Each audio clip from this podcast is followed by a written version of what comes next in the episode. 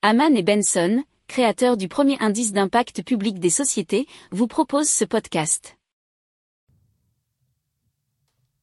Haman and Benson, a vision for your future. Le journal des stratèges. Boris Kalt.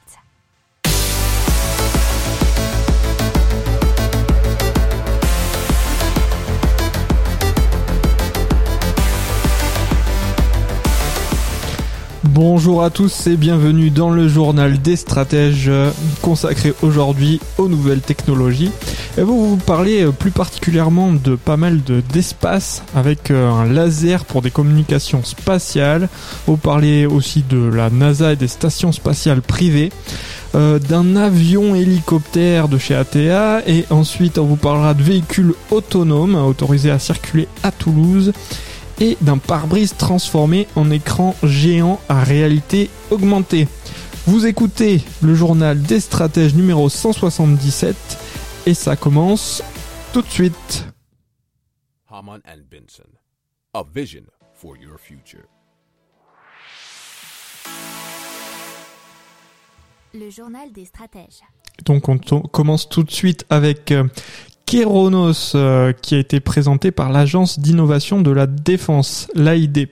Alors c'est un programme qui a été financé à hauteur de 5,5 millions d'euros par l'AID qui consiste à expérimenter euh, dès la fin 2022 la transmission de données par laser depuis un nanosatellite de 10 kg vers une petite station euh, au sol.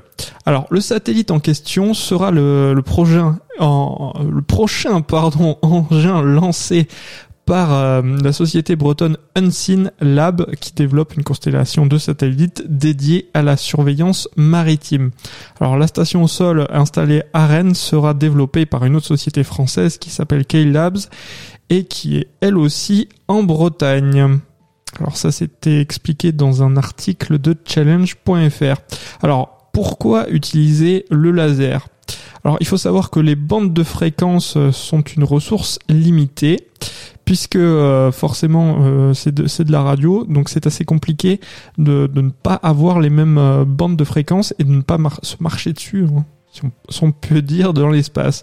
Il y a aussi un débit limité et c'est possiblement facilement brouillable. Et ça, ce sont des choses que Kéronos, qui veut dire foudre en grec, est capable de contourner apparemment.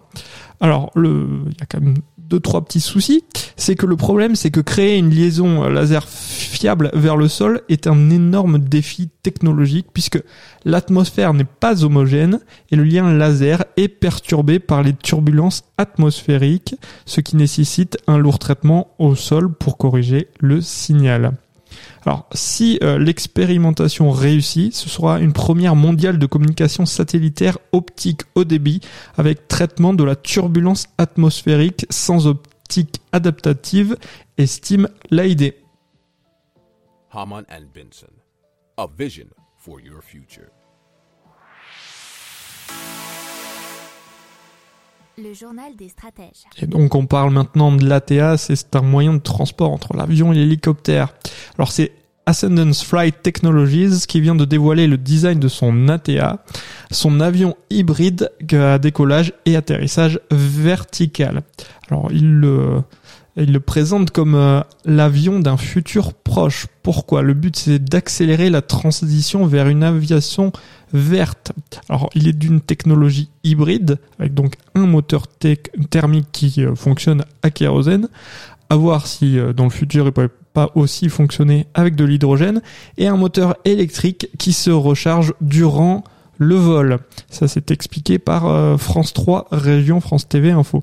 Alors le système permet de réduire les émissions de CO2 de 80% par rapport à un hélicoptère ou un avion de taille équivalente approximativement pour une heure de vol à vitesse équivalente, l'ATEA euh, rejetterait ainsi 72 kg de CO2 dans l'atmosphère contre 360 kg de CO2 pour un hélicoptère de 5-6 places qui consommerait 120 litres de kérosène par heure.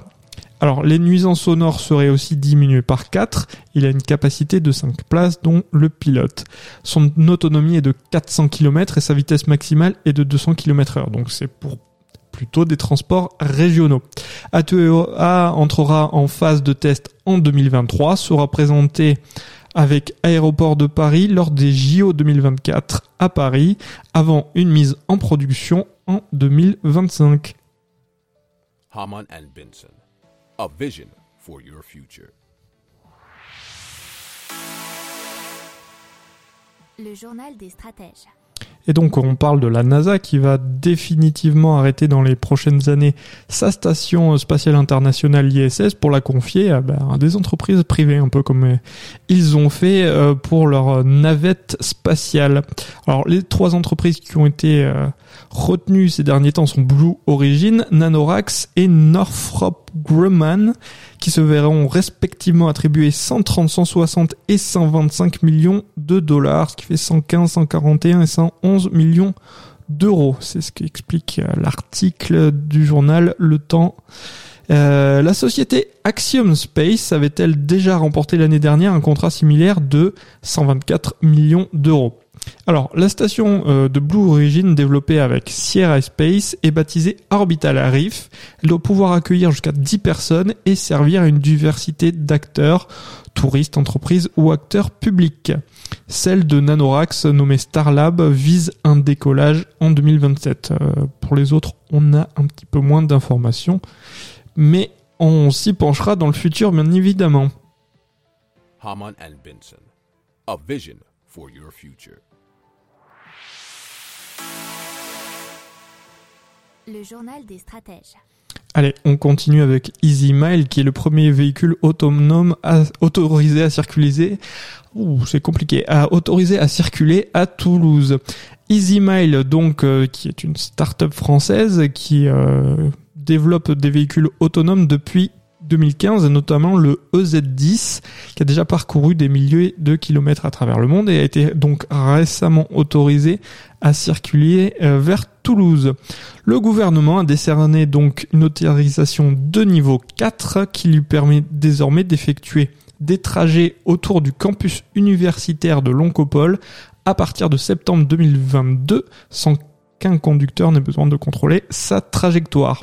Alors le véhicule peut transporter un total de 15 personnes, chacune profitant d'une place assise avec ceinture de sécurité, nous dit l'article de Phone Android. Il fonctionne à l'énergie solaire qui grâce à un récent partenariat avec Sono Motors devrait offrir une très grande autonomie. Haman and Benson. A vision for your future. Le journal des stratèges. Allez, on parle de Volvo qui a récemment investi 2 millions de dollars dans la start-up Spectralix. Et l'une des technologies de Spectralix, c'est de permettre de créer le plus grand affichage tête haute jamais vu dans l'industrie jusqu'à présent. Alors c'est grâce à un film transparent qui peut être fixé sur un pare-brise et utilisé comme écran pour un système avancé d'affichage tête haute. Selon la société, cette technologie peut être utilisée pour offrir un champ de vision plus large ainsi qu'une sensation de distance avec les éléments affichés. Cela augmente le contenu informatif qui peut être affiché et assure en même temps une perception sûre de la route.